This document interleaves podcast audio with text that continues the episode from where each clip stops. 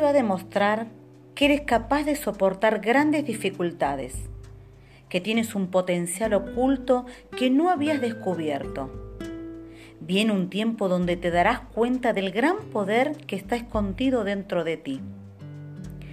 Mateo 9:28 nos dice, Jesús les dijo, ¿creéis que puedo hacer esto? Ellos respondieron, sí.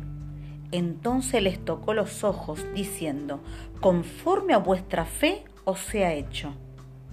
Tu fe es la clave de tus respuestas. No es una opción. Tienes que desarrollar fe. Ejercítala como un músculo. Cada día tiene muchas oportunidades para ejercer fe. No la desperdicies.